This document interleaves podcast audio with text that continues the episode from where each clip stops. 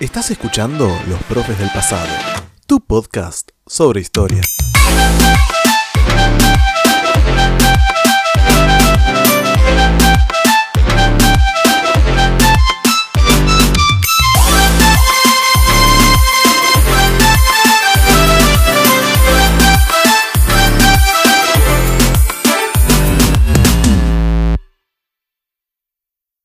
El siglo XX es el siglo que le dio forma a nuestro tiempo y, según algunos historiadores, uno de los momentos más importantes de este pasó en 1917. En ese año, Rusia atravesó una crisis derivada tanto de sus problemas internos como de las consecuencias provocadas por la Primera Guerra Mundial. Eso llevó al colapso del régimen y a la instauración de la Unión Soviética, el primer país comunista de la historia. ¿O no, Tommy? Totalmente, Santi.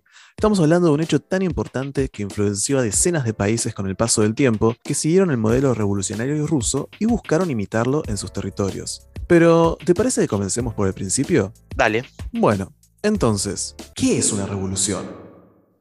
Podemos llamar revolución a un cambio radical y generalmente violento que transforma las estructuras políticas, económicas, sociales e incluso culturales de un país. Es decir, es una transformación muy grande que se da en una sociedad que a la larga genera condiciones nuevas. Claro, en el caso de la Revolución Rusa estamos hablando del paso de un imperio.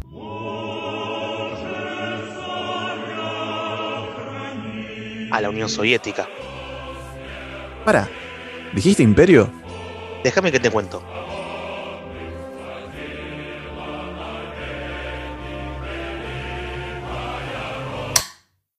Al principio del siglo XX, Rusia era un imperio gobernado por el zar Nicolás II, de la dinastía de los Romanov. En extensión, era un imperio inmenso, superando los 26,5 millones de kilómetros cuadrados. Pero si bien el imperio ruso era considerado una de las más grandes potencias de Europa, estaba considerablemente más atrasada que otras, como por ejemplo Bretaña, Alemania o Francia. Y es que detrás de la imagen impactante en la autocracia zarista se escondía una sociedad desigual, con una economía rural estancada y alrededor de un 80% de habitantes pobres, siendo la mayoría de estos campesinos. Recién a partir de la década de 1890 comenzó una incipiente industrialización, que generó dos nuevos actores sociales. Por un lado, una burguesía industrial con ideas liberales y por el otro, un proletariado, ¿Qué quiero decir con esto? Con obreros y trabajadores de fábricas, que crecieron rápidamente estos dos sectores. Y con estos proletarios surgen los primeros conflictos y huelgas que llevaron a la creación del Partido Obrero Social Demócrata Ruso, de ideología marxista. Recuerden este término que vamos a retomarlo más adelante. Pero sin duda, uno de los momentos más críticos del imperio fue en 1905, Hacia este año la cantidad de huelgas había aumentado y aparte de la acción obrera se sumaba el malestar del campesinado y la presión de los burgueses. A este malestar se le sumó la humillante derrota sufrida frente a Japón en la guerra ruso-japonesa y la brutal represión ante la manifestación de trabajadores que pedían mejoras laborales el 22 de enero frente a la residencia del zar. Con este contexto, estallaron revueltas por todo el país y los liberales encabezaron los reclamos frente al zar. Finalmente, Nicolás II logró calmar la situación a través del Manifiesto de Octubre, donde convocó una Duma, o sea, un parlamento, que tendría el poder legislativo, aunque poco después, con la Constitución de 1906, el zar se guardó el derecho de actuar sin autorización de la Duma, además de poder disolverla y convocar elecciones cuando quisiese. Otra consecuencia importante va a ser la creación del Soviet de Petrogrado, una asamblea de obreros en la que va a surgir dos grupos importantes, los mencheviques, que eran socialistas moderados, y los bolcheviques, que eran socialistas con una posición más radical y van a ser liderados por Vladimir Lenin, que vamos a hablar de él en un rato. A todo esto se lo conoció como la Revolución de 1905, aunque sí el régimen zarista sobrevivió indemne. Básicamente, con las medidas del zar no cambió mucho la cosa. Y la verdad que no, Nicolás II no era conocido para, por saber manejar bien la política de su país.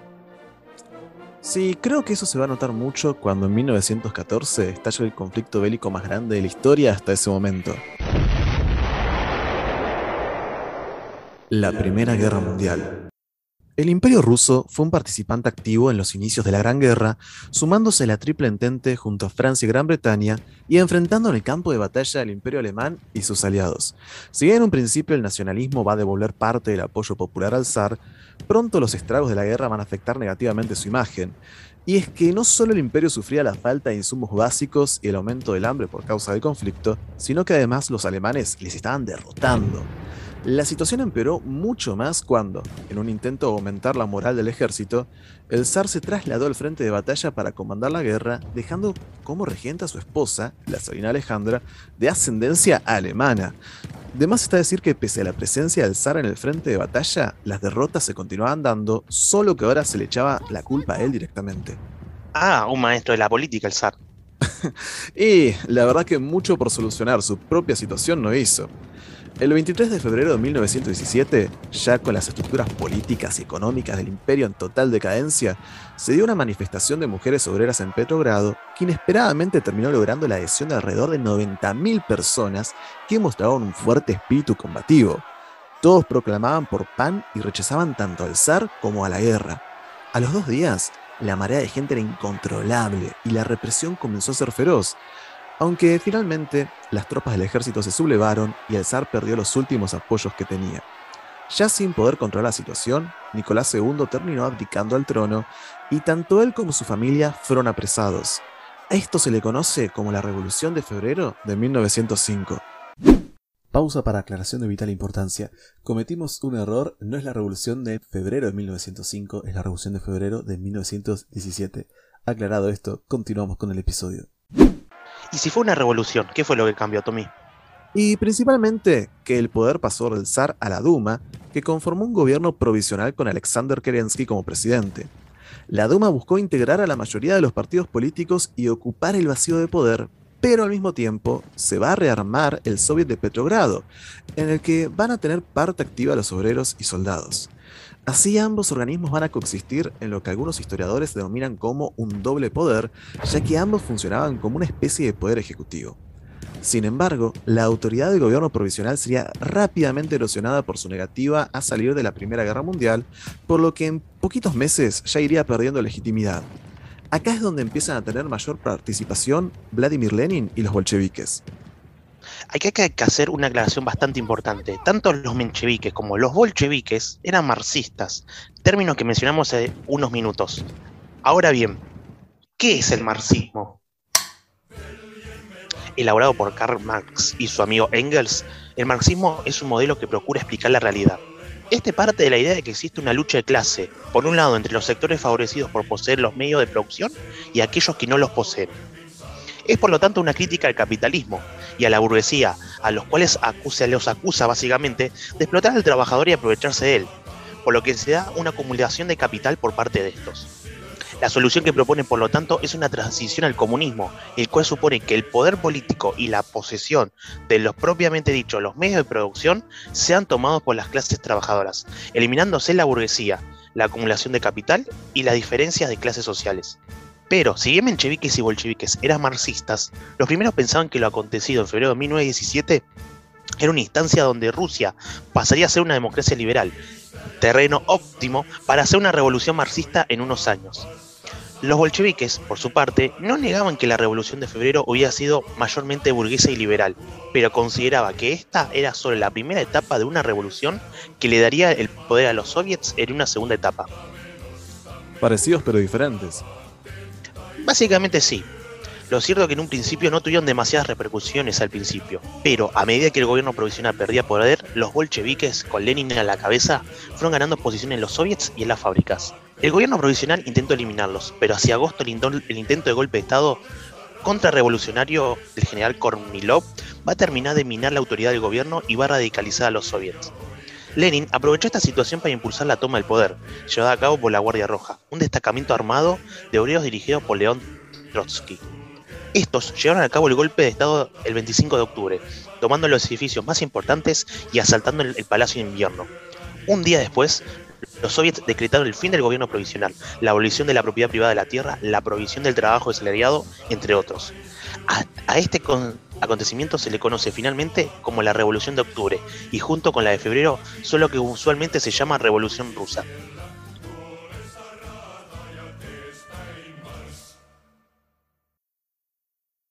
Llegados a este punto, ¿qué consecuencias tuvo la Revolución Rusa? En primer lugar, Rusia terminó retirándose anticipadamente de la Primera Guerra Mundial, cediendo parte de sus territorios a Alemania. Pero eso no significó la paz. En 1919 estalló una guerra civil entre el Ejército Rojo, que eran defensores de la revolución, y el Ejército Blanco, que eran contrarrevolucionarios y fieles al zar, de la cual salieron victoriosos los primeros, consolidando a los bolcheviques en el poder y permitiendo, así, que en 1922 se conformara la Unión Soviética. En esta misma guerra, tanto el zar como su familia fueron finalmente fusilados. Por otro lado, el éxito de la revolución y el nacimiento de la Unión Soviética causaban horror en Occidente, puesto que ese país era el primero que presentaba una alternativa frente al capitalismo, era un foco de ideas que amenazaban los cimientos de la sociedad liberal. Pero ese es justamente el mayor punto de quiebre que provocó la Revolución Rusa, ¿o no? Exacto. Algunos historiadores como Hobsbawm marcan que la Revolución Rusa fue el verdadero punto de inicio del siglo XX, al ser justamente una alternativa en un mundo regido por el capitalismo y, además, haber sido el modelo a seguir por numerosos movimientos socialistas a lo largo y ancho del mundo durante las décadas siguientes. La Unión Soviética fue sin duda una de las potencias más importantes del siglo XX y un actor fundamental de la política internacional de ese siglo hasta su colapso en 1991. Lindo tema para otro episodio, ¿no? Totalmente. Creo que ya con eso nos vamos despidiendo, ¿no, Santi? Dale, Tommy, te mando un saludo a vos y a todos los oyentes. Gracias, Santi. Y gracias a todos por acompañarnos en este nuevo inicio de temporada. Nos vemos en el siguiente episodio.